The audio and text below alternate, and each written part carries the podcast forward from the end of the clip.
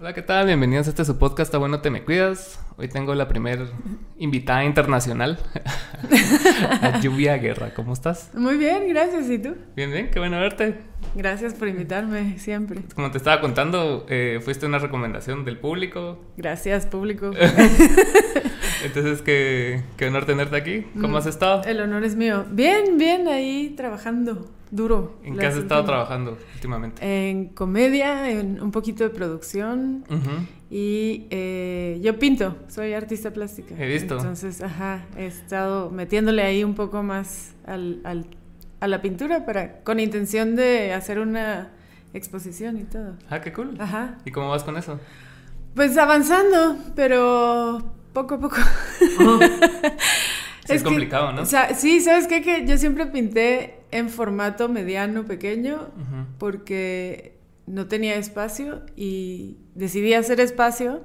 Entonces estoy pintando en formato grande de 2 metros 50 por 1,50, 1,80 Sí, y así. Ajá. Y entonces, em, digamos que me está costando en tiempos. O sea, en- pues. Yo quisiera pintar más rápido de lo que pinto realmente. Entonces, pero ahí vamos. De siempre- que sale la expo sale. ¿Y siempre te has dedicado a, a las artes plásticas o es algo nuevo que estás haciendo? No, sí, desde los 17 años, que porque un novio me mandó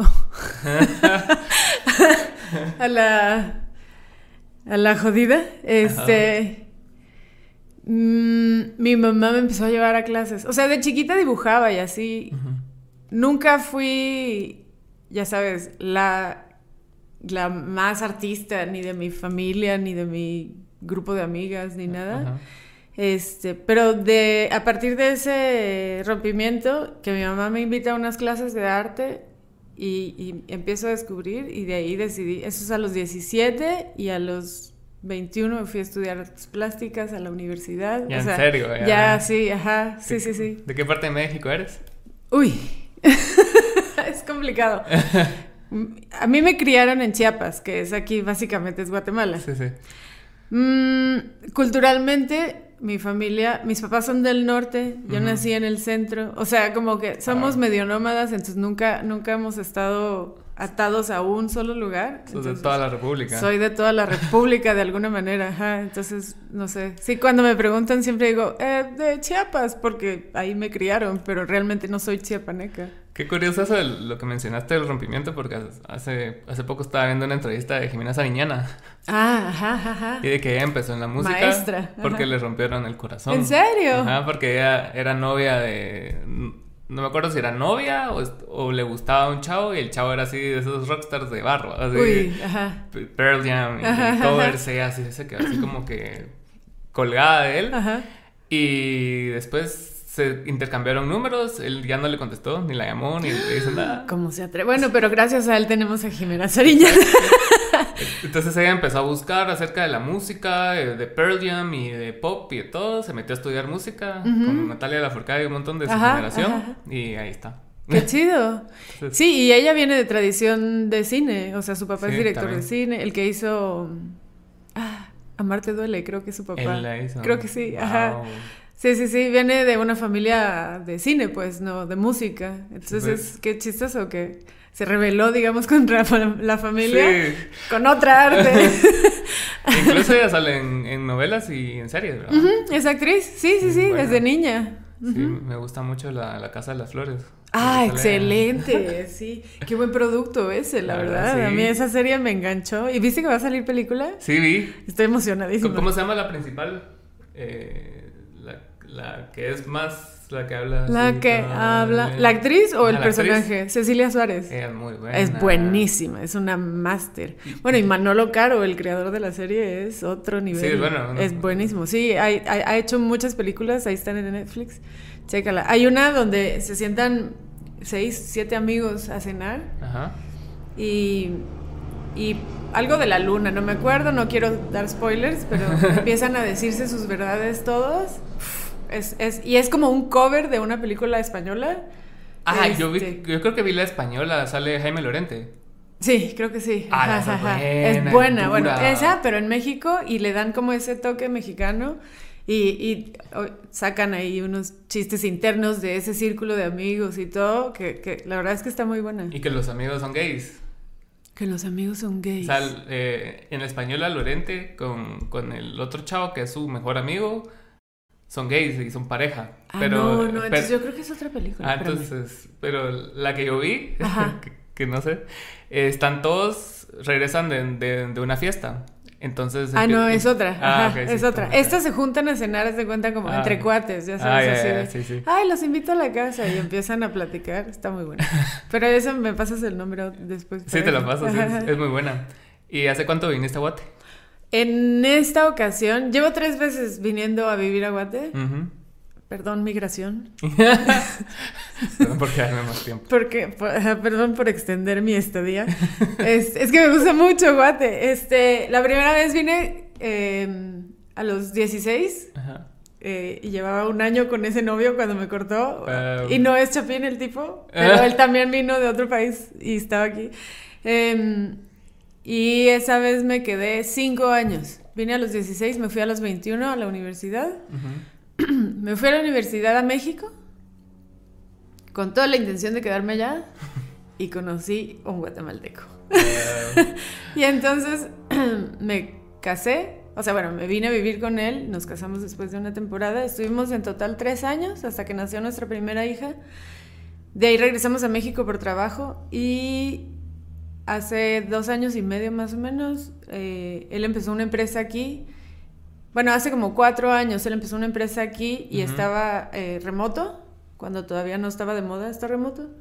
Este, y nos venimos hace dos años y medio. Y bueno, ahora ya no estamos juntos, pero, pero yo dije, pues me quedo porque me gusta. pues me gusta Guate. Ajá, me gusta, la verdad es que sí es bien bonito, me gusta mucho. ¿Y en qué momento surgió en ti ser stand-up? ¿O siempre estuvo como de la mano de las artes plásticas? Eh, mira, no, no de la mano de las artes plásticas. Mm, digamos que llegó un momento en que yo en las artes empecé como a sentir de esto eh, se lo están tomando demasiado en serio, o sea, solo pues pintamos y hacemos cositas, pero como que bájenle dos rayitas. y entonces yo era la que, la que en la escuela de artes tiraba los comentarios así de, ah, ya, pinche marihuano. O sea, ah. ya sabes, así, pero jodiendo completamente. No tengo ningún prejuicio. O sea, yo también he fumado y todo, pues, pero...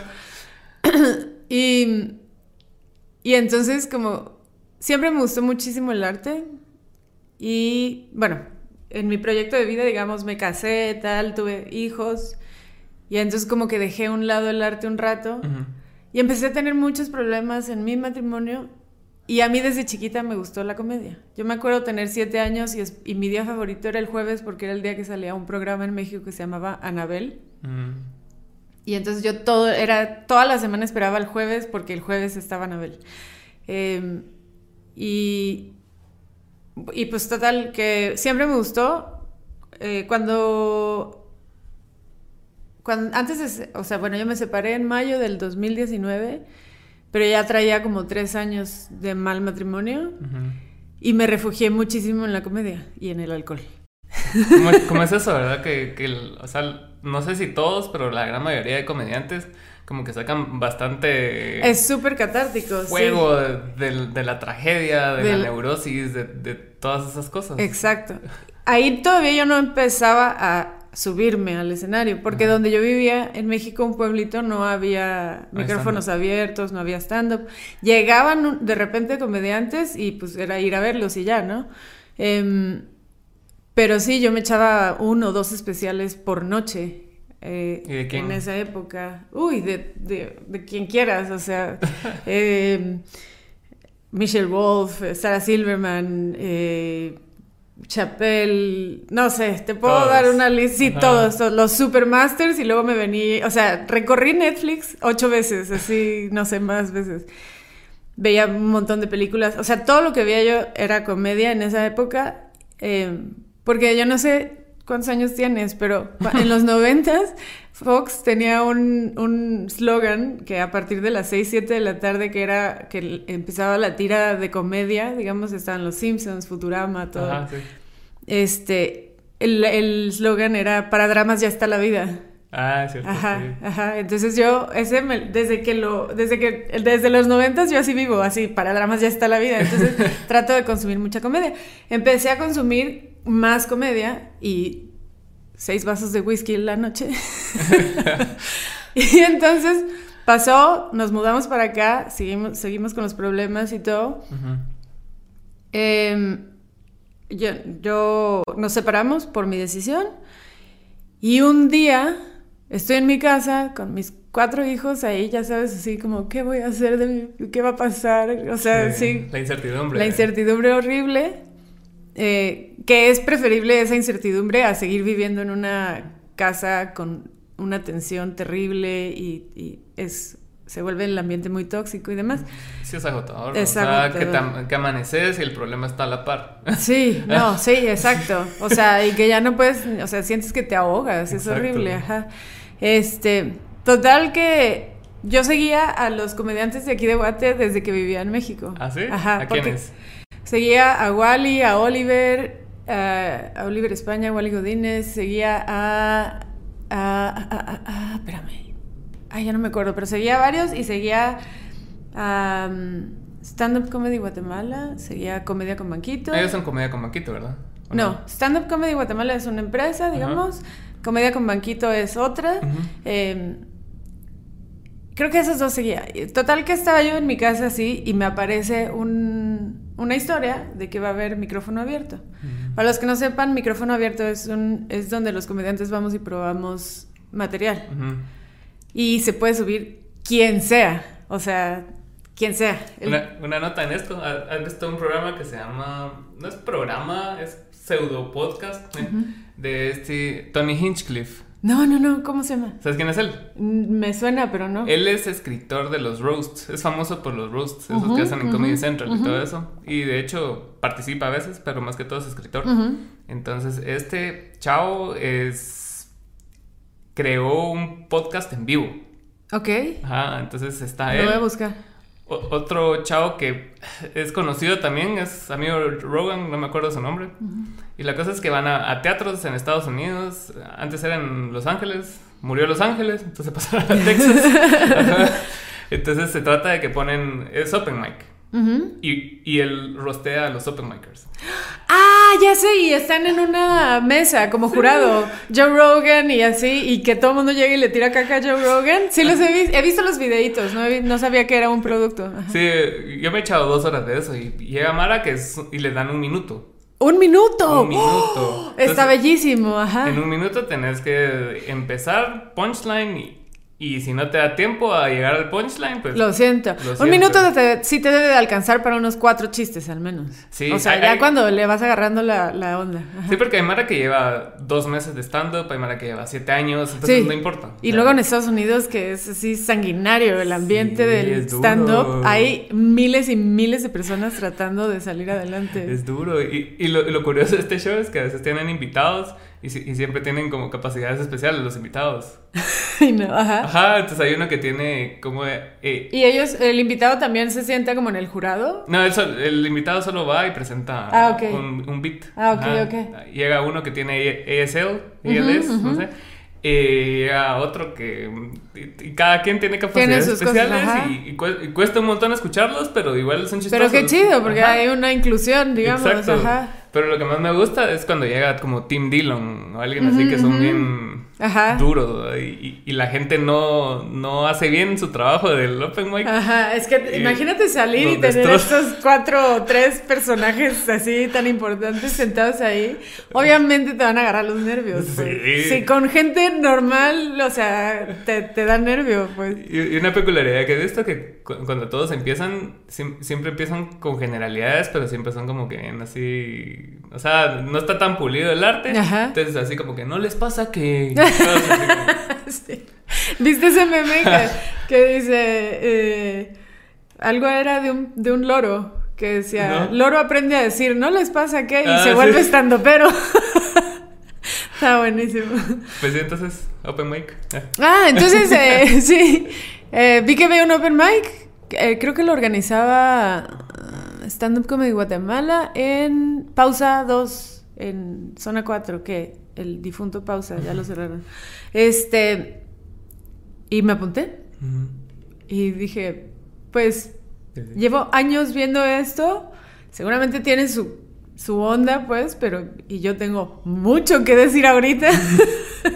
o sea, ya iba a terapia y todo, pues, pero, pero, ajá, dije que yo, yo, te voy a decir algo. Yo hago las cosas por la experiencia. Y, y, esta teoría también la usa Ricardo Farrell y, mucha gente. Es decir que sí por ver qué pasa. O sea, y así. exacto, ajá. Y así he hecho graffiti. Así, o sea, tuve una temporada donde hacía graffiti. Así me dicen, oye, ¿quieres, no sé, participar en de cocinera? vámonos, o sea, todo, ajá dentro de las limitantes de tiempo y espacio hay y que tengo cuatro hijos, entonces no se puede mucho ya, pero... Y entonces dije, pues chingue su madre, o sea, ¿qué voy a perder? Más humillada que la separación y todas las negociaciones con el ex y demás. Ya no se puede más, o sea, entonces voy a ir a entregarlo todo, así. Entonces llego a mi casa, bueno, me apunto y yo, bueno, es en tres días, ok, no sé qué voy a decir y me meto a Google ¿Cómo escribir cinco minutos de comedia? Así. Eran cinco minutos. Eran cinco minutos. Que es un montón de tiempo, ¿no? Es un montón de tiempo. Uno sintiera cinco minutos, no. Ahí arriba se hacen eternos. Em, y escribí ahí lo que pude sobre mi separación, sobre ser mamá, lo que quieras, ¿no? Y llego a pausa y, y veo que le llevo al, o sea, a la persona más cercana a mi edad le llevo 10 años. Y dije, nadie va a reírse de las pendejadas que va a decir la señora, ya sabes. y, y, dije, bueno, pues me voy a subir así, casi me vomito en las escaleras del escenario cuando así, con una ansiedad horrible, un nervio horrible, ya sabes de por qué hago esto, soy una pende. Todo así, las emociones y, y dije, pero ya estoy aquí, o sea, no me voy a echar para atrás. Y me subí, ya ni me acuerdo bien, por ahí tengo un video. Em, me subí, dije el primer chiste, como que se oyeron unas risitas, creo. Y de ahí dije un chiste que la gente sí se rió más fuerte que sobre un vampiro. este, que mi ex era un vampiro, decía yo. Entonces eh, se rió y de ahí como que, no sé, alguien empezó a decir algo, yo me reí y escuché lo que decían y entonces sí, y les dije, parece que venga a recoger a alguien, ¿verdad? Y todos, ja, ja, ja, pues pero era la, una, la única señora. Y antes no tenía este look, o sea, si ahorita más o menos engaño, pero antes me veía señora, señora, señora, así, de, bolsita de Oakland Mall, así. divorciada de todo. sí. sí, entonces, este, pues total, se rieron, eh, terminé mis cinco minutos, que fue así como, wow. Y me bajé y no me han bajado, o sea, me bajé desde ese entonces y desde entonces estoy así esperando que me den un micrófono para volverme a subir. Te volviste adicta. Me volví adicta porque ese, esa, ese sacarle la risa, te juro que es como, ¡Ah! aquí era, aquí siempre fue. Digo, suena muy mamador.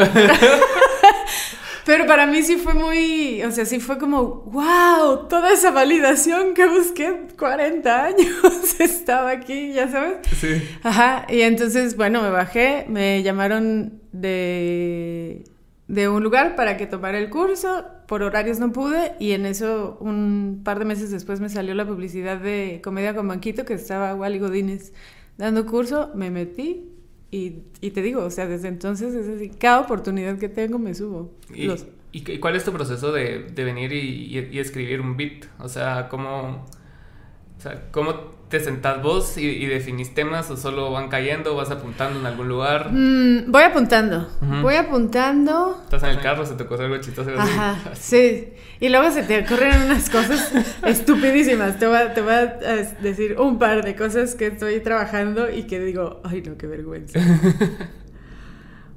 Cuando los robots tomen el control, ¿no? Del mundo, ¿qué van a hacer con los animales?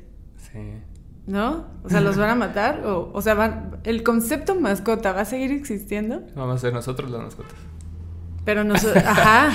O, sí, puede ser, ajá, ajá. Lo voy a apuntar. y, y o, porque obviamente los perritos son más bonitos. Los humanos no somos nada bonitos. Entonces, pero necesitan quien limpie las cacas de eso. O sea, ¿será que van a automatizar todo? No sé. Y entonces tengo así, hace cuenta, el flashazo y digo, ah, ok. Y entonces me siento y empiezo a sacar. Pero, ¿qué pasaría? O sea, ¿cómo sería el mundo si estuviera así? Eh, ¿Quién sería qué? No sé, es, o sea, saco una lista. Hay como técnicas. En los cursos te dan como técnicas de cómo escribir, entonces hay, hay varias... Eh, varias maneras, digamos, hay gente que hace listas de lo que se le venga a la mente en un minuto y luego de esas listas escoge una de las palabras y hace otra lista a partir de esa, otra lista a partir de esa. Oh. Así, vas depurando, así. Vas depurando, ajá, así, así entiendo que escribe, por ejemplo, El Cojo Feliz. Em, y ese, ese sistema es de un, de un comediante gringo que tiene un libro y ahorita se me olvidó, Dean, Dean Martin, no, algo así. Y entonces hay como técnicas. Entonces ya solo es de, empezar a jugar con qué quieres, este, con, desde dónde quieres partir, qué tema quieres. Eh, viene mucho, y es, hay un debate ahí, porque muchísimo viene de la experiencia personal. Sí, claro. Pero hay muchos comediantes que dicen que no, que estás, o sea, que no debes, que la gente, o sea, como que no seas tan egocéntrico, la gente no te quiere escuchar a ti, quiere escuchar lo que dices sobre las cosas. Sí, claro. Entonces hay un juego ahí como de qué tanto sí es mío. Qué y hay mucho del comediante, pero sí está súper decorado y, o sea, con intención de que de risa, porque si, te solo te subes y es que me divorcié y todo el mundo sale llorando y nadie vuelve a ir al show, pues. Sí, últimamente he seguido más la, la, comedia, como te digo, desde que empecé a seguir a Joe Rogan y empecé a ver invitados de stand-up y vi que son mis invitados favoritos, aunque no sepa quiénes son. Sí, porque te engancha la plática. Y empiezan a hablar de política y todo, y tienen como puntos de vista bien peculiares la mayoría. Entonces, a raíz de eso empecé a seguir más estandoperos gringos y después empecé a, a conocer más mexicanos. Aquí ya conocí a algunos.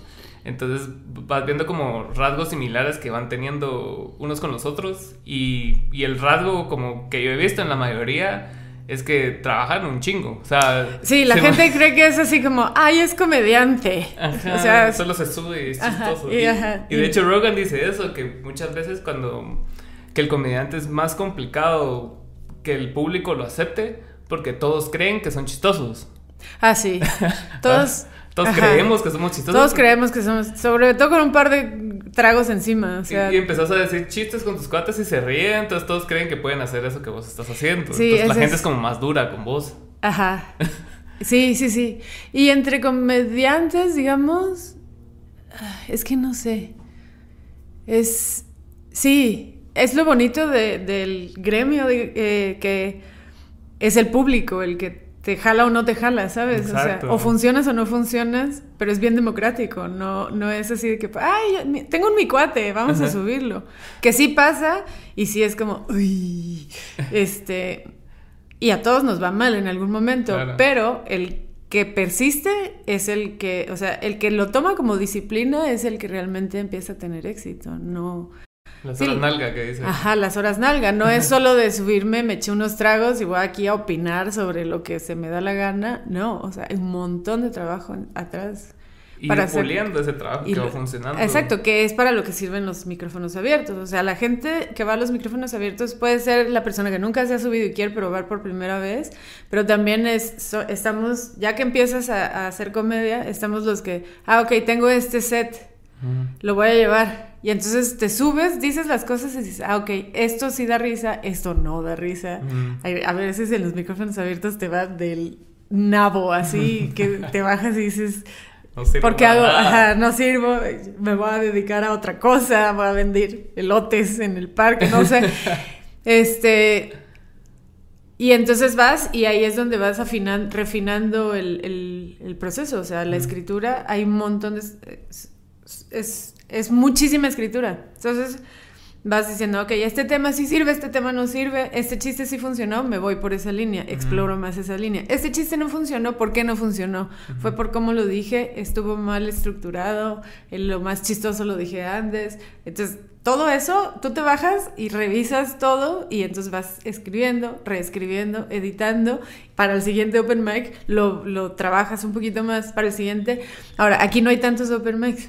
No. No, como para tener un proceso así de que, de, vaya, no, nos, no se puede comparar la escena porque eh, cada escena es independiente. Claro.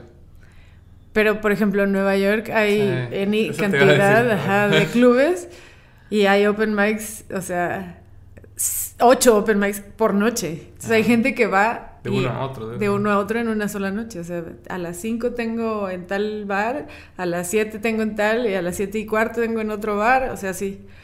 Aquí la verdad es que pulimos mucho del material en los shows también. O sea, como... Pues- Y hay una cosa ahí que las horas nalga del comediante incluyen... Hay gente que lo hace, hay gente que no. Ajá. Hay una práctica que se llama tallereo. Se junta a todos. Nos juntamos quienes se quieran juntar Ajá. y nos tiramos el material unos a otros y entre todos aportamos.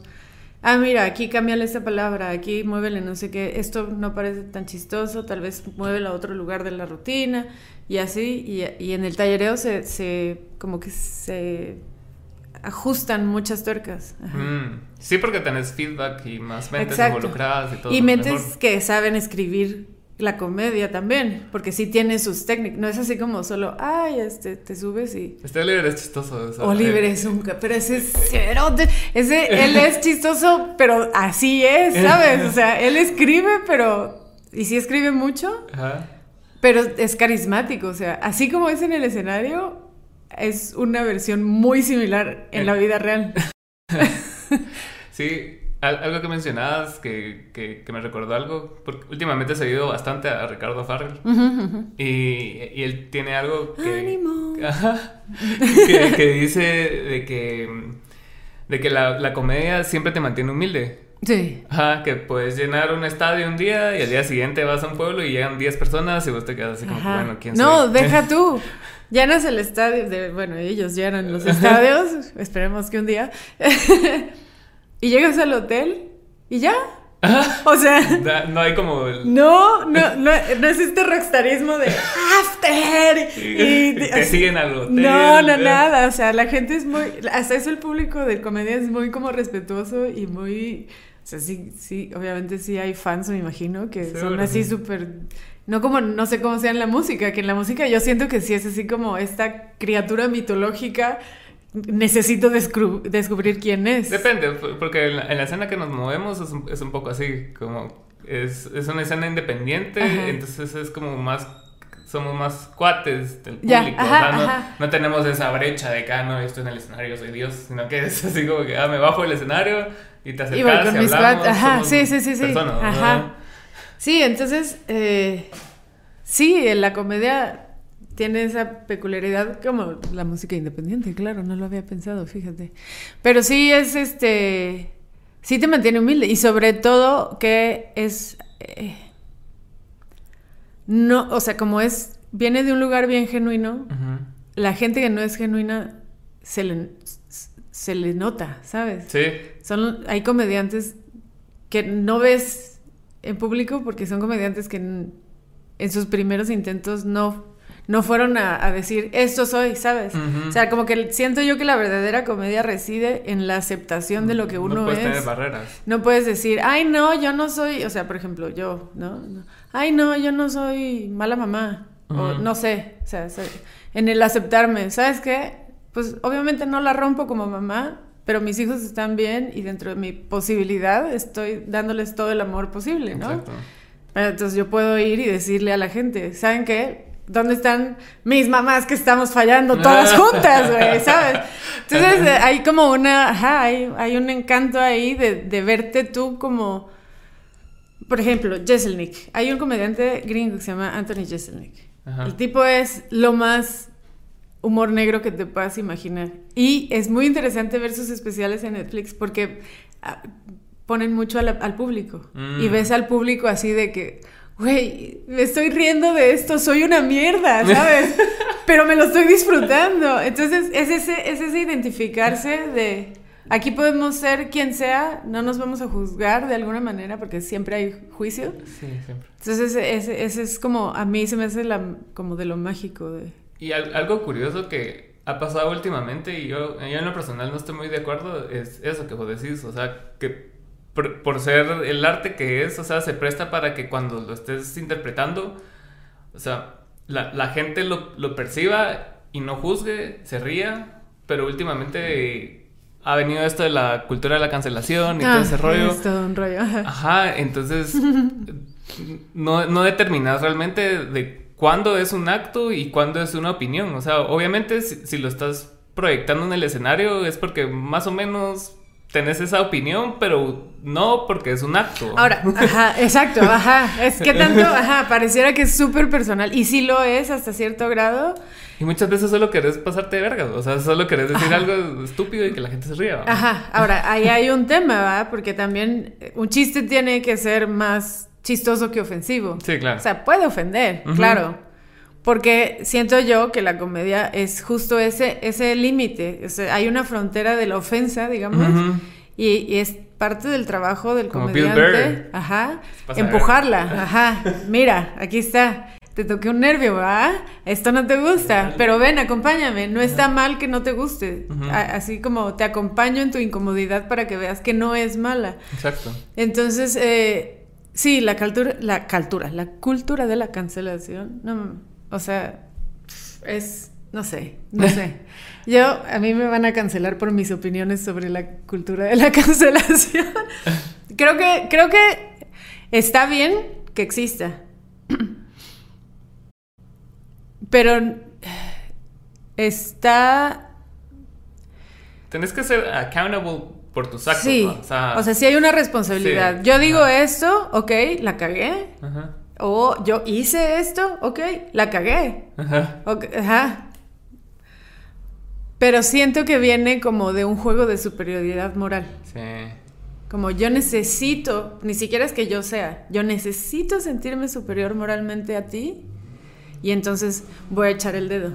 Sí. Y, y yo parto, y la verdad es que yo amo a las, a las mujeres en general, pero yo parto de mi, eh, de mi experiencia entre mamás. Ajá. Entre mamás hay una cultura de la cancelación muy fuerte.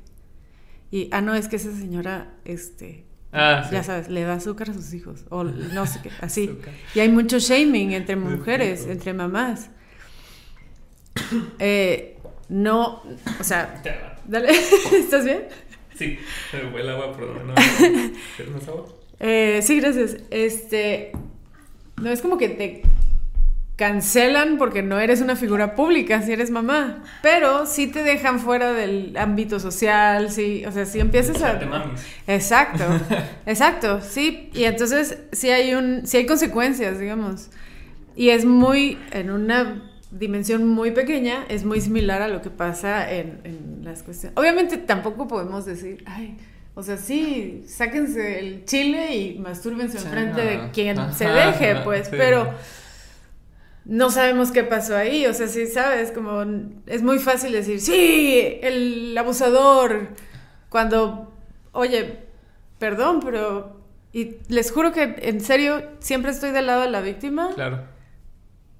pero sí te metiste al cuarto con él, ¿sabes? Ajá. O sea, necesito saber cuál era la historia interna entre ustedes dos, la dinámica previa que tenían, o sea... ¿Qué, qué pasó en el interim de. Yo no sé. Antes del cuarto, en Ajá, el cuarto. donde exacto. Ahora sí es cierto que hay gente que usa eh, su poder y su eh, con alevosía y ventaja, ¿no? Sí, claro. y, y- y la verdad es que sí está súper jodido. Y precisamente por eso sí tiene que existir la cultura de la cancelación, pero no debe de ser como, ah, te mato, casi, o sea, te descabe, o sea, a la guillotina y desaparezca en el cuerpo. Tiene que ser una cuestión de, oye, la cagaste, ven, dialoguemos. Esto, esto y esto no está chido, ok. Y entonces ya se da un... Porque ahí es donde realmente está el cambio. A mí cuando me molesta es- esa cultura, digamos, es, es cuando sacan de contexto las cosas a propósito. O sea, vos tenés un beat de una hora y te sacan dos segundos de esa hora así fuera de contexto y te satanizan y es así. Que, lo que, que fue lo que pasó con Kramer, eh, el, el, no me acuerdo cómo se llama el comediante, Kramer de Seinfeld, Ajá. que hace unos años eh, se- eh, eh, en un club de comedia y se echó un rant en contra de una persona negra y, y lo cancelaron así horrible. Ok, estuvo mal, sobre todo porque era justo previo a que se, eh, se Estallara estallara todo lo de Black Lives Matter. Eh, no está bien Claro. que, sea, que haga comentarios racistas. Ok, ok. Pero nosotros no vimos las pinches tres horas previas donde ese individuo le está jode y jode y jode y jode la rutina, ¿sabes? sí. Entonces, también, pues, el... Y el- nadie tiene el tiempo tampoco. o sea, y el, los- ajá, y el comediante al final es humano, o sea, el comediante, el músico, la gente que se sube a un escenario, pues no, no, nadie está exento, pues, o Sí, sea, no. Juan Gabriel se cayó quién sabe Sí. cuántas veces, ¿sabes? o sea, a Luis Miguel le estalló el tímpano, ¿viste la serie? ajá, sí, exacto. Dave Grohl también se cayó. Sí. Y se- o sea, al final es, es- somos, somos, pues obviamente le caló y la paciencia y perdió los estribos. Mal, ok, sí, está mal que haya perdido los estribos. Pero pues es válido, ¿sabes? La cagó, sí, bueno, siéntense con él y díganle, oye, esto no se puede decir, ¿sabes? Ahora hay otra cosa. Estamos hablando de, de- si te fijas, a los cancelados son gente de otra generación. Sí, Crecieron de otra manera. contexto, sí. Ajá. Entonces posiblemente para ellos era un, una tarde de martes cualquiera, ¿sabes? No, estaban haciendo no- un daño a propósito. Exacto, sí. Es como tu abuelita diciendo, ¿sabes? Así como, ese señor o señora. O sea, no entiendo si es mujer o hombre. Pues, ¿qué importa, abuelita? No, vas para allá. ¿sabes? No, no te metas. Ajá, entonces, voltea para allá mejor. Pero sí, a veces, muchas veces no, no juzgamos de acuerdo al contexto de la persona. Pues porque, porque a veces yo veo películas ahora de los 90. Mm, mm. Eso es No, súper inaceptable. O sea, por Exacto. Ace Ventura. Ajá. O sin ir tan lejos, Superbad. También no tanto como Ace Ventura. Sí, pero, ajá, sí, Superbad es bastante, ajá. Chistes así bien misóginos y bien, y bien fuertes.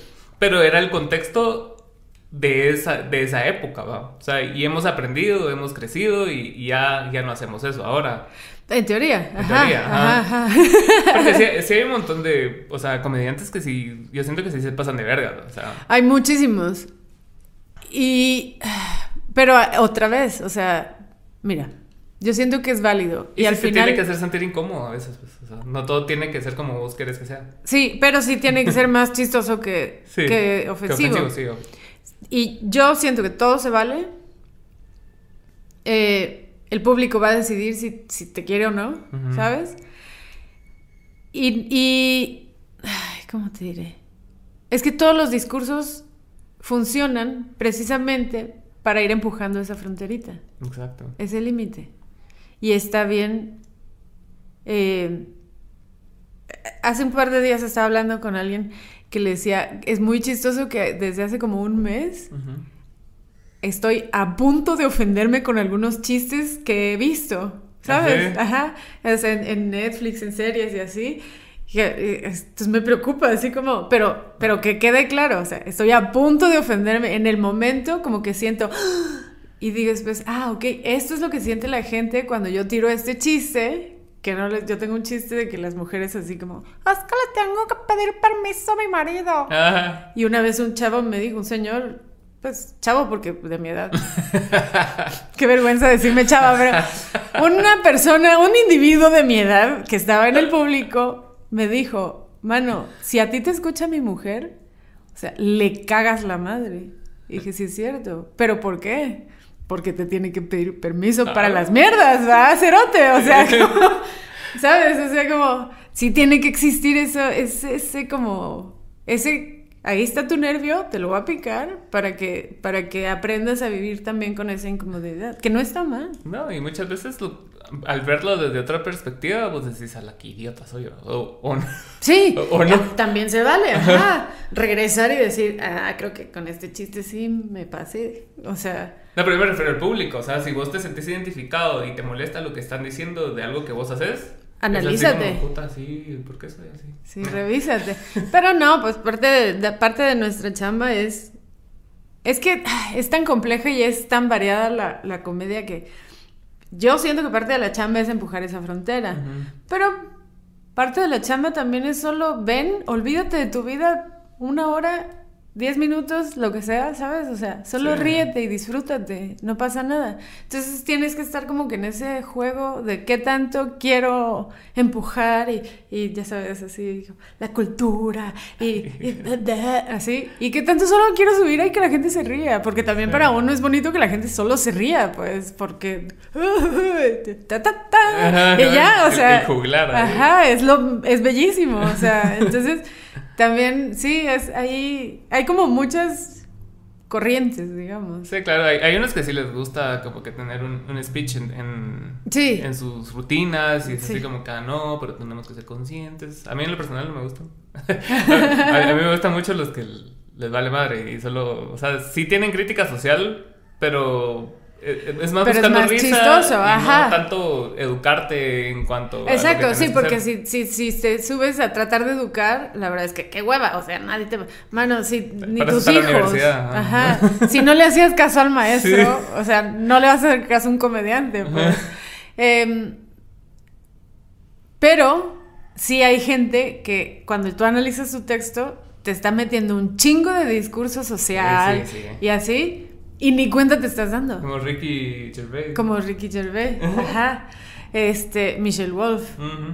Es, es, o sea, Neil Brennan, no, o sea... Ahí te lo meten. Te lo, ajá, te lo, te lo va como escondiendo. No te das cuenta, cuando vienes a ver, ya eres eh, de izquierda, liberal.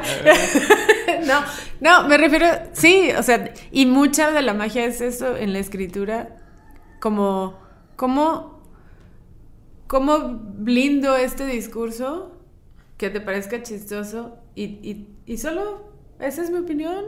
Y te vas a tu casa y puede que en unos días digas, ah, o puede que nunca lo digas, ¿sabes? ni, te, o sea, ni te diste cuenta. Y que alguien te diga, no, la rutina de fulano de tal trata sobre eh, el apartheid, ¿no? Y, ¿En serio? Ni cuéntame de mí, ajá. ¿El apartheid? Sí, me, me, gusta mucho eso. Eso es la comedia como catalizador, tanto para el que la escribe como para quien la recibe. O sea, porque la risa es prácticamente lo, único que nos salva de la realidad. O sea, más. Y, se demostró el año pasado, o sea, mm, estábamos en un momento súper de crisis. No es que lo hemos superado, pero estábamos mucho peor el año pasado.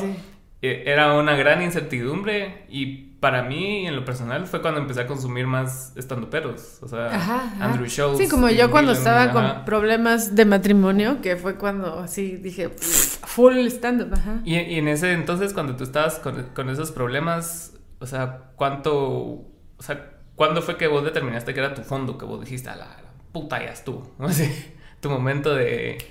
Cambiémosle el switch a esta, a esta situación. Uy. Cuando pasaste de la neurosis al ánimo. no, todavía no termino de pasar. no, eh, como diciembre de 2018, algo así. Pero sí me tomó mucho tiempo.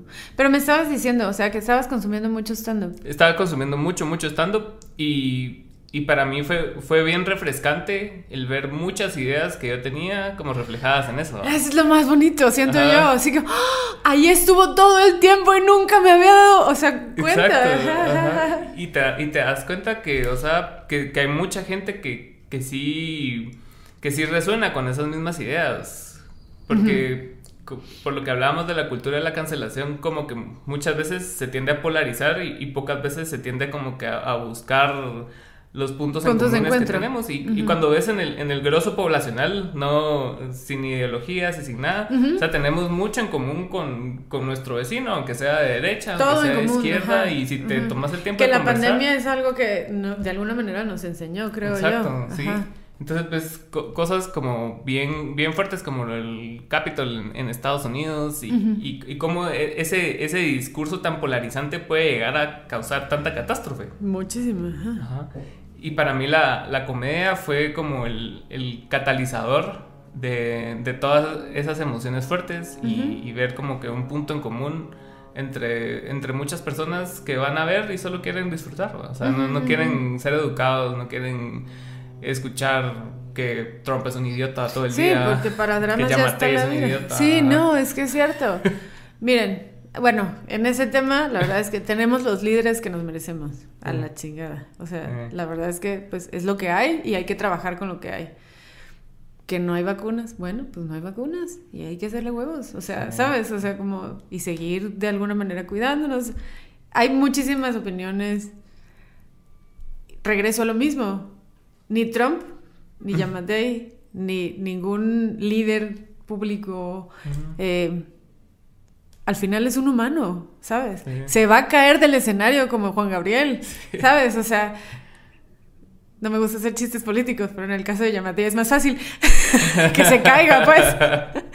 Este mm, está haciendo lo que puede con lo que hay también, ¿sabes? Entonces, yo también creo que eh, em, a manera que Guatemala es un es culturalmente una... Es muy bonito que siempre está buscando la risa. Siempre está... O sea, aquí hay muchísima más gente chistosa per cápita, digamos, que en México. En México, no sé, de un grupo de 25 personas hay un chistoso.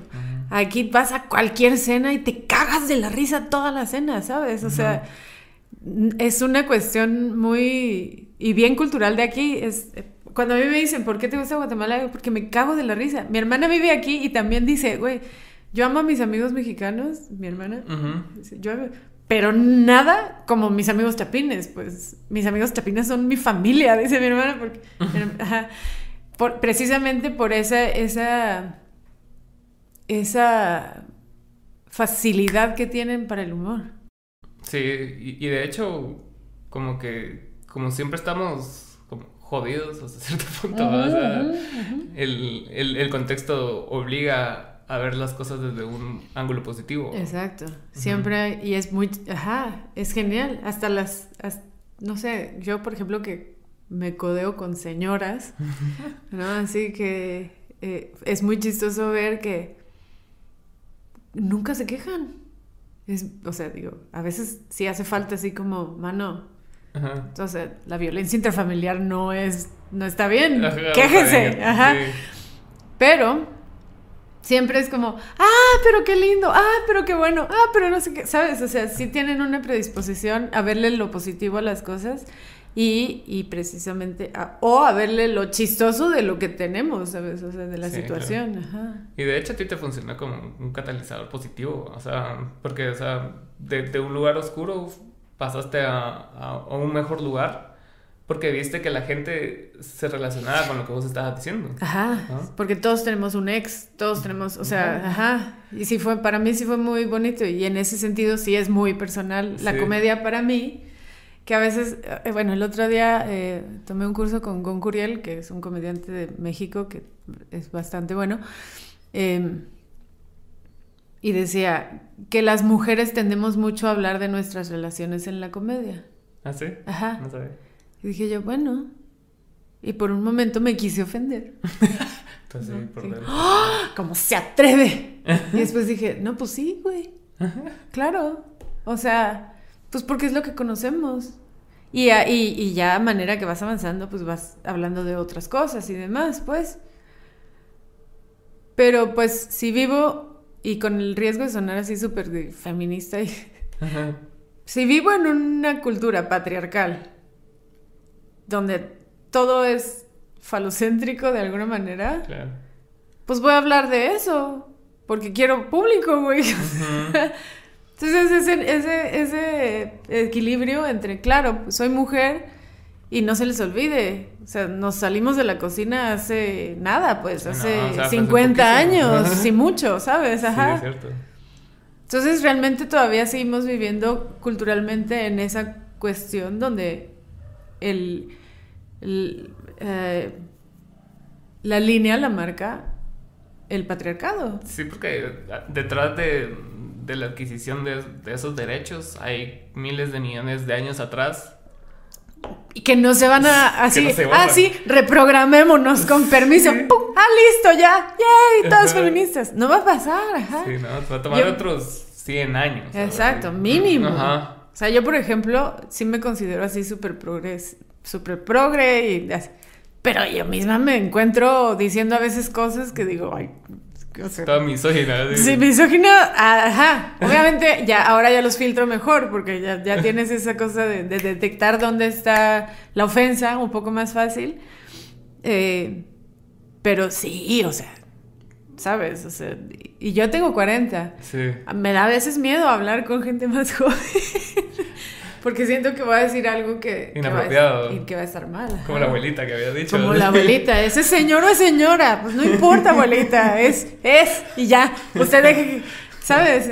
Y yo, por ejemplo, por otro lado, amo, amo el drag, amo todo el movimiento LGBT y Q y ya no sé qué más, letras les está. Ah, ah, más. No, ah, le acaban de poner el A, ¿no? Bueno, no sé.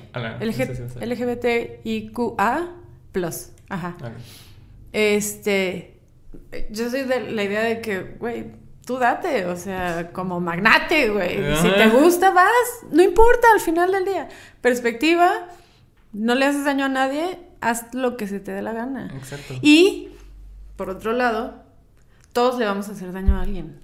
Es inevitable. O sea. Sí, porque exacto, también el, otro día estaba, estaba hablando con, mi pareja acerca, acerca de eso. O sea, porque yo he tenido últimamente la, la, filosofía, últimamente, pues, de un tiempo acá, realicé que sí la tenía desde siempre, de que no es necesario que vos vengas y pidas permiso para tener pareja de ningún tipo. O sea, como heterosexual, vos llevaste a tu novio y fue así como que, ah, sí tiene novio. No, Ajá, no, tuviste yo nunca pedí permiso. Y yo tengo 40 años, señores. O sea, ¿sabes? Ajá. Yo nunca fui, ni avisé. Yo de repente tenía novio y mis papás se enteraban seis meses después. Entonces estábamos hablando acerca de por qué los homosexuales, la gente gay o lo que sea, tienen que pedir permiso de sus papás para hacer lo que son. Eh, salir del closet es pedir permiso de alguna manera. Ajá. Entonces, eh, y ella me puso otro punto en la mesa de que tampoco nosotros tenemos que pretender que las otras personas lo acepten. ¿Va? Como nuestros papás, nuestros abuelos. Exacto. El, abuelito misógino, racista. Ajá. ¿No le funciona? Bueno, gracias, abuelo. Exacto. O sea... y, y, y tú como persona de la comunidad, decir, no necesito que tú porque, y entiendo que hay una cuestión ahí de, de mi familia no me acepta y, ha de ser de la Verge que tu familia no te acepte. Y qué terrible que haya familias que no acepten. Pero parte de ese, como, de ese crecer es decir, güey, es tu opinión. Y tu opinión no va a definir quién soy yo. Exacto. Entonces no busco tu validación, porque en ese, es, siento yo que ese, es, es un juego, ¿no? De, de buscar la validación. Por favor, acéptame como soy. Y entonces le das el poder al otro. Sí, porque es lo que querés. Ajá, exacto, sí. Y es súper válido. Es, es, tú viendo a tu mamá de chiquito de, de, güey, sí rompí la maceta, perdóname, ¿sabes? o sea, como no me, no, no me juzgues porque rompí una maceta. Es, es, esa misma dinámica, pero en una cuestión que eres, o sea, que define tu vida. Exacto. Entonces está fuertísimo. Entonces, eh, ese no pedir, ese pedir permiso le, le da el poder al otro. Y, y, hasta cierto punto sí es válido el que querrás ese permiso porque es una persona que querés, pero también ten en consideración que no tiene la otra obligación de, de aceptarlo como es. Ajá. ajá y tú también tenés que aceptar vivir con eso. Pues. Eso, ajá, a eso iba a ir. Ah, esa persona no quiere, pues vaya, no le voy a hablar tanto, aunque sea tu mamá, aunque sea tu abuelo. Pues sí, por salud mental. Exacto. Em, y aprender a decir, tú no me quieres como soy, ok pero yo sí te quiero a ti y te perdono por no quererme. No pasa, o sea, ¿sabes? Como encontrar en ti esa paz de la otra persona no, no va a cambiar. Yo no lo voy a. Yo, yo no voy a ser la que le cambie el chip. Y aparte, si no se tomó la otra persona el tiempo de hacerlo sola, o sea, no lo va a hacer por vos. O, sea... o a lo mejor sí, en el momento en que tú le sueltes ese, ese. O sea, porque si tú, siento yo, Y, y obviamente no puedo, no puedo hablar a partir de la experiencia eh, de la comunidad, porque yo no soy gay. Pero en otras, digamos, eso mismo siento yo que se puede ver en otras, en otros temas. Sobre todo como mujer, por ejemplo. Es una, para separarme, o sea, la primera vez que yo hablé de separación con mi papá, me dijo, no, güey, ¿cómo? No, tú, tú, te metiste a esto y ahora le haces huevos, ¿sabes? y a los 10 años, o sea, sí, no le dije a él, pero sí le dije a mi mamá, dile a mi papá que me voy a separar, opine lo que opine, o sea, y mi, papá viene en una casa de que hasta la muerte, pues, o sea, y mis papás se llevan bien, bendito Dios, pero todo el día se están echando mierda, ¿sabes? Sí, y entonces yo, o sea, de esa decisión de decir, yo voy a hacerlo, me vale madre que tú sientas, hola, no, es que mi hija es una divorciada.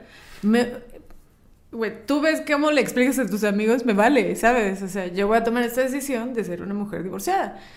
Siento que hay un poquito eh, que yo retomé cierto poder en esa decisión. Sí, claro. Y entonces, a lo que voy es está chido salir del closet, está chido todo el proceso, está, qué bueno y, qué bueno que existe porque de alguna manera es un filtro muy importante. se necesitan unos así. y aparte es un filtro muy importante por el que tiene que pasar una persona cuando ya quiere vivir como su verdadera identidad. Sí, claro. ¿No? O sea, como el decir, esto soy yo ¿Quién se viene y se sube al barco? Ah, tú no, tú no. Ok, buenísimo. Check, check, check. Listo. Vámonos, los que sí estamos, ¿sabes? Y eso es súper importante porque sí te tienes que rodear de la gente. ¿Qué te digo? No puedo hablar de la, de la, del, desde el punto de vista gay, pero desde el punto de vista de mujer divorciada en una cultura tradicionalista, ¿sabes? Súper tradicionalista. Yo perdí amigas, ¿sabes? o sea, que seguramente sus esposos les dijeron no te vayas esa madre se contagia. ¿No? La rebeldía se contagia o algo, ¿sabes? Así, ajá. Entonces, no sé, ¿qué dices? Bueno, pues no se subió al barco con la pena. Me quedo con tres amigas, pero las chidas, o sea, ¿sabes? Las que están ahí, sí o sí. Sí o sí, ajá. Y, y retomando el tema de lo de Playmobil, me, me gusta bastante que, que vayas tomando actividades, aunque seas solo por la gana de, de hacerla. O sea, y, muchas veces sí te va a funcionar, como el stand-up, como el arte, y muchas otras veces no, pero igual por lo menos lo probaste, ¿va? Exacto, como cuando empecé a hacer joyería. ¿Hiciste joyería? Sí, y digo, sé hacer, pero pues no me funcionó y no, o sea, no, no me fui por ese camino, pues. ¿Y, cómo, cómo determinas ese, ese cambio de, de venir últimamente he estado leyendo y escuchando acerca de eso, del incómodo momento del 0 al 1, de de, de que lo querés hacer, pero no te animas a hacerlo. Ajá. Porque no sabes hacerlo. Porque no sabes hacerlo o no te animas porque, o sea, por inseguridades, etcétera. Entonces, ¿cómo, cómo es, es, ese proceso para vos, como en el stand-up o como en las artes plásticas, que vos decidiste, güey, chinga, lo hago? no sé, fíjate. Bueno, es que yo soy como, como cabrito. O sea, yo veo, y, y sí es un tema ahí con la psicóloga y todo. ¿De impulsiva o qué? Sí. Ah, así, eso, vámonos, ¿sabes? Mm. Yo cuando era chica, y esto creo que lo, lo, lo representa muy bien, no sé, tenía amigas que, ay, es que soñé que volé, y ya sabes, es que soñé que iba a la playa, y no sé qué, y yo constantemente soñaba que yo estaba en una fiesta, en una feria, en un parque, lo que fuera, pero afuera, o sea, como en, el, en la interperie. Y yo veía que había un barranco. ¿Barranco? Ajá. Y entonces yo siempre tenía curiosidad qué había en el barranco. Y yo siempre me tiraba. O sea, ese era mi sueño constante. Entonces yo caminaba a la orilla, me asomaba, no alcanzaba a ver qué había en el fondo y decía, tengo que investigar. Y me tiraba. Y me despertaba a, punto de pegar en el piso. Entonces siempre fui como impulsiva de, cierto, de cierta manera. Pero es porque, no sé, no sé si es una cuestión de solo... Y te digo, no quiero sonar así como de, ay, es que solo tenemos una vida, o lo que sea. YOLO. Ajá, YOLO. No sé dónde, no sé si es porque me pusieron a leer Ana Frank a los ocho años, que me que dije yo, no mames, en cualquier momento me muero, hay que ver qué hacer, ¿sabes? O sea, como, no sé si, no sé por dónde viene, la verdad. Pero sí soy de las que ¿qué voy a perder?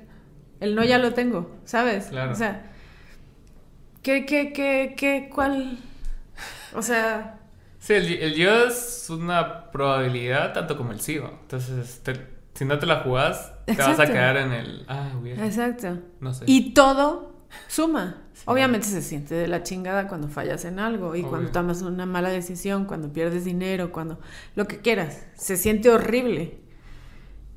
Pero te sirve Claro. y aprendes un chingo. Eso sí, mira, lecciones. Ah, sí, tengo.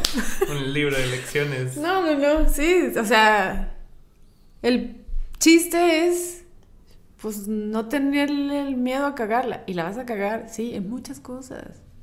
Pero Sí, ¿sabes claro. qué es más horrible? Decir, ay, ¿y si hubiera? Es que el hubiera para mí Mm. es, es para mí el hubiera es, es más pesado que el, eh, chingue su madre, güey", ¿sabes? O Ajá, sea, fallé, lo intenté. bueno, Ajá, y ya jugué básquetbol, soy malísima. Bueno, pero jugué. Ya. O sea, no me volvieron a invitar al equipo, vale madre, pero ya jugué, me quité la gana, ¿sabes? Es cierto. ¿Y ahora qué planes tienes? O sea, con el stand-up y con, Mm. y con todo lo que haces. Em, quiero hacer una expo de, de arte, este, entonces seguir trabajando en eso. Em, y pues soy mamá, entonces seguir criando a mis hijos. Em, y para la comedia no sé, es una cosa rara porque yo, o sea, como que sí me, ah, no sé, es bien chistoso que obviamente todos queremos un especial en Netflix, o sea, o una madre así, ya sea YouTube, lo que quieras, que ahora ya todo el mundo se está yendo a YouTube, lo que me parece genial. La verdad, sí. Ajá. Que lo hagas vos, lo produzcas vos. y- Todo, ajá, y dale. Ajá. Sobre todo que está cambiando un montón la industria, a manera que antes era, o sea, bueno, la, digamos, si la industria gringa, que es donde nace el stand-up, es la métrica, pues obviamente para tener un especial en Netflix ya tienes que tener años haciendo comedia y, y tener una carrera como gradual y todo. Sí. Em, O este fenómeno de Andrew Schultz. Exacto. Bueno, el tipo llevaba años haciendo comedia en Sí. bares y un día dijo, nadie me va a dar un especial, voy a hacer el mío. Hay otro chavo que se llama eh, Danny No. que acaba de sacar un especial, te lo voy a mandar Por y lo, este, lo ponemos ahí en el link de la descripción. el link en la descripción. Un, igual, o sea, dijo, no, yo voy a hacer mi especial, lo voy a producir a mi manera, lo voy a subir a YouTube gratis, que todo el mundo lo pueda ver. O sea, y el tipo ahorita está así Reventando. reventando Estados Unidos. ¿Pero qué ibas a decir de Andrew Schultz? Eso, o sea, lo que tú terminaste es raro, o sea, de que el, el vino sí tenía una carrera de stand-up, inc- incluso creo que me participó en sitcoms en Estados Unidos, pero vino y adaptó su formato en lugar de dar stand-up en Zoom, ¿va? que es súper raro y como que... Entonces se adaptó al formato del internet y tiró punchline tras punchline en esos minutitos que subía a Instagram de cuatro minutos y todo. Y eventualmente lo compartió Rogan, se, fue. disparó. a Y lo invitó al podcast, que está buenísimo ese episodio. ajá. Lo invitó al podcast y tuvo su especial de Netflix. Ah, mira, y ahora ya tiene especial de Bajo el Netflix. formato que lo hizo famoso. Ah, claro, Ajá. claro, sí, su, su show de que es como De entre mierda, podcast ajá. y programa de noche y que está con un amigo, ¿no? No, no, no, no, no. Eh, eh, Ah, no lo he visto. eh, es el es el formato que va habla de un tema Epstein. Ah, ya, ya, ya, sí. Ajá. ya, ya. Entonces viene y empieza a tirar mierda. En Con- lo que va tirando mierda, hay imágenes tirando mierda, también hace- haciéndole punchline a Ajá. punchline. Ah, qué chido. Ah, lo voy a tener que ver, no lo he visto. Entonces cada, es un especial de cuatro capítulos que duran, ¿qué? Como 10 minutos tal vez. Ok, ok. De él tirando mierda non-stop. O sea, ni siquiera espera Porque que vos es, te rías. ajá, porque así es ese tipo. Ajá. Exacto. Entonces él habla y habla y habla y habla y vos te cagas de la risa de lo que él dice. ¿Tú has visto él en escenario? Sí. Pues igual, es me cago en ti, me cago en ti, me cago en ti, me cago en ti, te vuelvo a cagar, te vuelvo o sea, sí. y tal la gente digo, bueno, pagué para que me hagan mierda. Ajá, pero sí, pero todo el mundo está o sea, reventado de la risa, que Exacto. también, ajá. Entonces, tú, otra vez, tus planes. Ah, eh, no, la verdad es que no tengo, o sea, pues seguir escribiendo y seguir mejorando y seguir haciendo un poquito, o sea, seguir subiéndome y subiendo, subiéndome. Em, estoy empezando a producir un poquito. Este, yo no quería. ¿Por qué? Pues no sé, fíjate que como que me, como que... Ah, yo vengo, bueno, en artes plásticas, ahorita estoy pintando, pero yo, digamos, me especialicé en museografía que es básicamente los que mantenemos el museo, pues que las paredes estén bonitas, las circulaciones, las lámparas, somos los de mantenimiento, pero con título. Eh, y yo hacía eventos para una ONG en México, este, eventos lúdicos, o sea, como exposiciones de juego explicando temas serios para niños, ¿no? La última exposición que tuvimos fue un exitazo. Este, fue sobre el espacio. Nos dieron el museo completo. O sea, como que. Entonces estuve en producción. Yo fui de las cabezas de producción de ese. De ese... Y digo, nos fue muy bien, pero sí fue muy, muy pesado anímicamente. O sea, eh, todo. Bajé de peso, no, no, una cosa así, hasta dejé de ovular. O sea, yo tengo, mis últimos dos hijos son gemelos porque durante la exposición dejé de ovular. Cuando aflojé el cuerpo, que cerré la exposición, ovulé de golpe un montón. Y entonces... Ajá, tuve gemelos, ¿sabes? O sea, imagínate el grado de estrés en el que yo estaba. Entonces cuando dije, bueno, pues Total, que un amigo, no, que la dueña de este bar quiere que quiere hacer un show. Y yo, ah", y todavía le di la vuelta como un par de meses así, haciéndome la bestia. La verdad es que estuvo bien. Tiene sus cosas que se pueden mejorar. Pero yo no quería, ¿sabes? Como ese de que, ah, no sé, yo quiero, quiero escribir, ajá, yo quiero escribir y mejorar mi comedia y así. Aparte, no sé, no sé, como que dije, ay, no le voy a caer bien ya a la gente, ¿sabes? Es muy bonito encontrar, es muy bonito encontrar una tribu en los comediantes. Que es bien, no sé cómo sean en la música, no sé cómo sean otros eh, gremios, pero encontrar, o sea, llegar y, y hacer el comentario y que se rían comediantes de tu comentario, de tu chiste, es no mames, esta es mi gente. Aquí sí puedo ser sin tapujos lo que soy, sin miedo a decir que, algo que me cancelen, ¿sabes? o sea, como aquí puedo ah, abrir las alas, ¿ya sabes? Así. Es bien bonito. Y siento que cuando, a manera que, que vas yéndote hacia la producción o hacia siento que vas perdiendo eso y ese es mi ese es mi miedo perder a mi a mi banda sabes digo eventualmente se pierde gente sí. pero pero ahorita estás en una parte como nesting ajá ándale así sentía que estaba así y de alguna manera ya me empecé a mover hacia hacia una cuestión más independiente este y perdí mucha gente en el camino que yo los amo y les agradezco muchísimo este pero sí, era así como, no, yo no, yo no quiero perder más. No quiero, no sé. Bueno, eh, iré encontrando más bandas. Pero es un poco como salir del closet, siento yo. así como, ay, yo pensé que te ibas a venir conmigo. No, bueno, yo tampoco me voy a ir contigo. Gracias.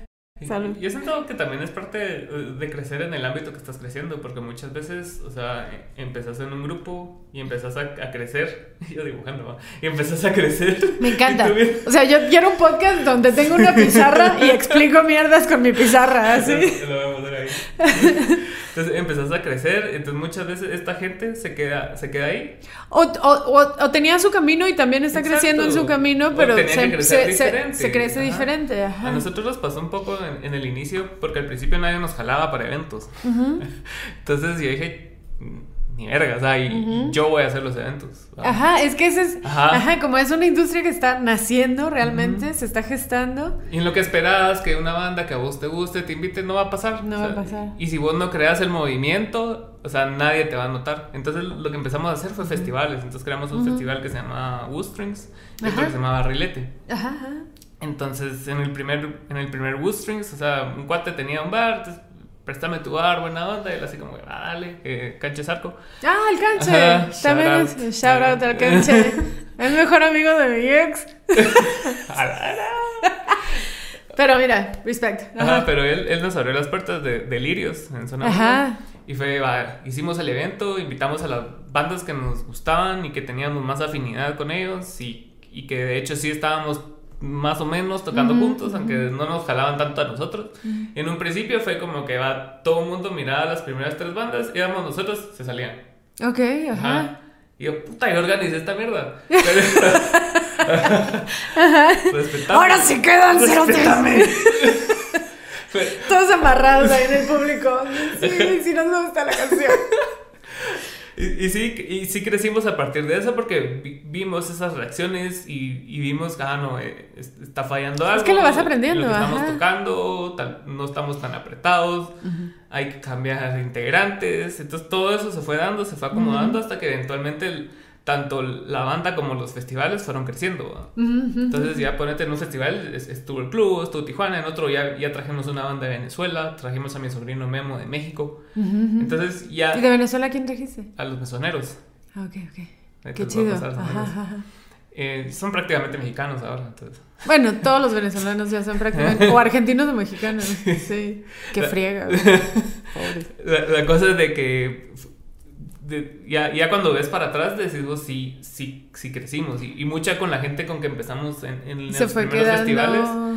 Ya, ya no grabaron mi disco. O sea, y, Sí, creo que ahí también hay una cuestión de qué tanto lo quieres, ¿no? Exacto. Ajá. Ajá. Porque nosotros tal vez al principio no éramos buenos, en lo que estoy diciendo que seamos buenos, ¿eh? pero no, sí. Eh, teníamos... Y tienen una visión y un concepto. Y determinación. Y las ganas de, sí. Mira, cuando yo estaba en el colegio tenía dos compañeros, y esta es una historia que hace poquito recordé. Tenía dos compañeros que tocaban la guitarra. Total, eh, los dos llevaban guitarra a la escuela, los dos, o sea, hace. Uno era, no, o sea, que casi que guitarra clásica, ya sabes, acá de... Tenemos 25 dedos en cada Así. Y un máster, Cristian creo que se llamaba. Me caía muy bien. Bueno, va, dale. Y había otro, Max se llamaba el otro. Un chavo con unos pelos así, todo le valía madre, o sea, así, músico, o sea, toda la, el, estereotipo del músico.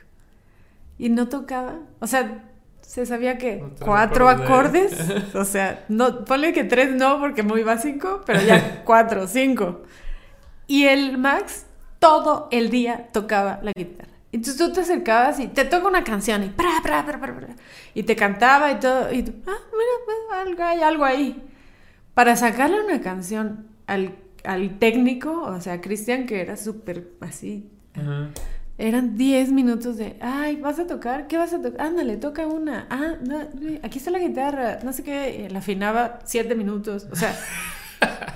Siete minutos. Era peor que sacarle una piedra del riñón a alguien, o sea, era así. Evadiéndose. Ajá. Y el tipo tenía todo el talento del mundo. Y una vez la, la, directora, que era mi, mi súper amiga, la verdad, shout out a Lucía Pasarelli, nos sacó de, vagos a muchos. Ajá, sí. Este. Em, me dijo: ¿Quieres saber quién de ellos dos va a tener éxito? O sea, si los dos se tiraran a la música, ¿quieres saber cuál tendría éxito? Max. ¿Por qué? Porque se ve que lo quiere, o sea, se ve que le apasiona a un grado. Se sabe cinco pinches acordes pedorros, pero todo el día los toca, güey. y el otro que se sabe que se le contorsionan los dedos, no se le puede pedir una canción, o sea, entonces es eso, es esa hambre de, ok, pues voy a tener que producir porque pues es lo que toca y quiero subirme al escenario y, Y es mi balón, ¿no? Es como, Exacto. yo voy a organizar el juego de fútbol. yo pongo la pelota. El chiste, Y el no te chiste escogía también. para jugar, güey. Ajá, sí. Ajá. Cabal, ajá. Es el niño que no escogían y pues agarró su camino también, ¿no? Sí, O sea, es cierto. Porque sí, much- muchas veces andas con el, con el anhelo de ser parte de, de, de un gremio. Ponete cuando yo empecé, que era un adolescente. Yo, yo veía así como viento en contra del club, el tambor delantero, los grandes de aquí, va. ajá. Yo decía, puta, yo quiero ser de gallo, va. Ajá, ajá. Y eventualmente creces y ves que, que ese nicho es así como Uf. Son tres personas. Ajá. Ajá, y ves la otra gran área de oportunidad que es un nicho vasto y, y bandas de mis amigos han ido a California, han ido a Texas, han ido a México, han ido a Colombia, Ajá. ¿entendés? Y, y no es algo que salga en prensa libre. No, claro, ajá. Sí, sí, sí, sí. pero es, es algo que Y existe. hay reconocimiento de un, pro- de un buen producto. Exacto. Ajá. Yo me acuerdo, hace poco tuve un invitado aquí que se llama Luis Alonso, no sé si lo conoces, de No la banda. Dinosaur y, y los Ah, tiros. sí, sí, sí, sí, sí. Va, los tiros se fueron al Vive Latino. Órale, qué chido. Ajá, y dice él que puta que Shout out a los a tiros. los tiros. que, que fueron al Vive Latino y que era todo así surreal y que, o sea, sí llegaron a creer que podían vivir de la música así. Ajá, ajá, ajá. E- Incluso tenían disquera en ese entonces y que fueron al Vive Latino y en el escenario habían dos mil personas. Qué chido. Y era así como que, puta madre. Y después regresaron a Guate. Y lo No, que le pasa, lo que, ajá, el, el Richo Farrell en el siguiente show con 18 personas, ajá. Exacto, y, y ni una mención en ningún lugar, nada en prensa, nada en radio, Sí. nada en uno que otro ¿Qué medio es digital. Ajá, Ajá. ¿qué es lo chido ahorita de las redes? O sea, Sí. tú puedes, aquí está la prueba de que hay 2000 se- eh, individuos escuchándome. Exacto. Señores, iba a decir, pero no. Pensé que ibas a decir. No, me traiciona la edad a ratos. en el PTA. ¿eh? sí. Pues sí. Y entonces es lo bonito de, de- de- de que todo, o sea, esta, esta conexión con tu público es más directa también, ¿no? ¿Y cómo te manejas tú en redes sociales? O sea, ¿te Yo soy una prostituta. No, no real, pero De no es broma si quieres. No, no, no. Me encanta. O sea, no subo mucho, la verdad. No me siento. per- no me siento peculiarmente chistosa en redes ni nada. Pero pues igual, o sea, no me da miedo. me- y me- quien me hable, yo contesto. O sea, así como, ah, jaja, tal cosa. Y yo, ah, ¿cómo estás? ¿Cómo te llamas? ¿Quién eres? Por favor, dime más. sí, no sé. Entonces trato de, no sé, yo tengo esta, esta broma de que, de que ahora todos somos community managers. O sea, Sí, todos somos. Diga, has- sí, o sea, hasta... Bueno, mi hija tiene un fan, un fan account en TikTok de no sé qué TikTok era. Y, o sea, y hasta, hasta, o sea, te dice, no, es que el algoritmo funciona así. Y mi hija tiene 11, güey. Ella te explica el Ajá, algoritmo. ajá. Puta, qué cabrón. Pero es, es a lo que voy, o sea, como todos somos community managers, ¿ya? O sea, si, si tú tienes una red social y has subido una foto, lo siento, my friend, bienvenido. Eres community manager. sí. Tú eres community manager del otro lado. Ajá, para mí las redes es. así, pero a mí sí me pagan. Invítame. este. Sí, no sé, a mí me encantan las redes. Me he alejado del Facebook un poco porque, pues, de por sí ya soy señora, no quiero ah, como confirmar mi señorismo tanto. Entonces me muevo mucho en Instagram. Quiero con todas las ganas entrarle a TikTok. Tengo un par de TikToks ahí. La verdad soy malísima, o sea, no sé. Pero me, pero me gusta mucho en ese sentido de que, te juro, a mí, o sea, alguien me dice, ¡Hey! Vi tu show en no sé dónde. Y yo, ¡Ay! ¿Cómo estás? ¿Qué te pareció? Te devuelvo tu dinero. Dame tu cuenta, por favor. No, no, no hacemos devoluciones, pero, pero, pero me gusta mucho ese intercambio con la gente, la verdad. Facilita mucho el intercambio. el Facilita feedback. mucho Ajá. y es bien bonito. El feedback, sobre todo, ajá. Que la gente te puede decir, esto sí me gusta. Y gente te dice, esto no me gusta. Ah, ok, ¿por qué no te gusta? Platícame, por favor, para mejorar yo también. Sí, sos final- abierta al feedback negativo también. Sí, sí, sí. Sí, no, sí, totalmente. Ay, por favor. Tengo Ujú. cuatro hijos que todo el día me dicen que Mm, todo cosas está mal. negativas. que todo lo hago mal, que no, que, ¿sabes? Así que es que ah, tú eres vieja y lo que quieras. Ese pan está mal hecho, todo. bitch. Es- eh, eh, Bring it. eso, eso me parece curioso que lo menciones porque sí, eh, yo, yo tengo tres hijos. Ujú. Ajá. Entonces, o sea, no, no, no han llegado a ese punto de, de, ¿Qué edades tienen? eh, 13, 8, 3. Ah, ok, 13, 8, 3. Ajá, sí, edades así. De- Claves. Ajá. Ajá, porque es el adolescente, ¿no? Niña y toddler. Ajá. El toddler es el más complicado de los tres. ¿Sientes tú? Sí. Ok, ahorita. ok. Ahorita, ajá, en la etapa, pues. Ajá. O sea, todos son peculiares, todos tienen sus dificultades. Ajá. Pero el chiquito, eh, siento porque es su falta de comunicación. Es que es muy frustrante, sí. Ajá, entonces decimos, Tira todo", y eso así va. Ajá, la cosa ajá. es de que eh, he visto que muchos artistas como que encuentran esa humildad en su familia.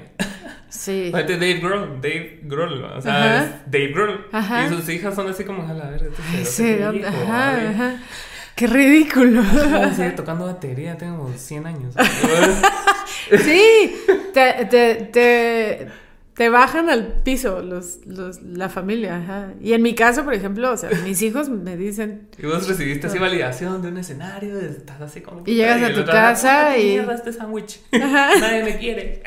sí, es que no me, la tengo, la, la de cuatro años, tengo, de, los cuaches, son cuaches, los de cuatro años, niño, niña, y la de cuatro años, por ahí agarró en YouTube. es que a mí nadie me entiende. Y grita, nadie me entiende.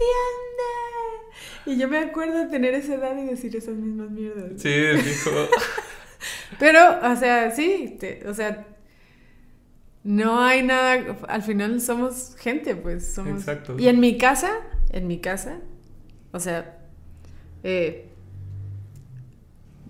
soy partidaria de que todos nos decimos las cosas. Sí, sí, O sea, entonces mis hijos me hablan de güey por mi nombre. O sea, como que para que haya una cuestión ahí de que sí, o sea, pues aquí y no solo como por por darles a ellos así de, ay, ustedes valen lo mismo que un adulto. Porque Ujú. porque sí lo valen, pero esa no es la no. táctica, ajá. Es más bien como, güey, yo también soy humana, yo también estoy aprendiendo a ser mamá. Yo no nací así como, ah, sabiéndolo todo. Todo resuelto Y ya. entonces, ah, sí, voy a saber hacer el pan a la primera, ¿sabes? O sea, se me va a quemar la comida, nos vamos a cagar de risa, venga, o sea, como, acéptame tú también como algo, un trabajo en proceso, pues. Exacto. Ajá, está chido. ¿Quieres agregar algo más? ¿Tus redes sociales? Ah, lluvia guerra en Instagram y lluvia guerra en TikTok. Mm. Mm, ajá. Yo no, yo no, me he animado a TikTok todavía. No. Le tengo respeto. An, an, anímate. Hagamos unos TikToks juntos. Así bailando.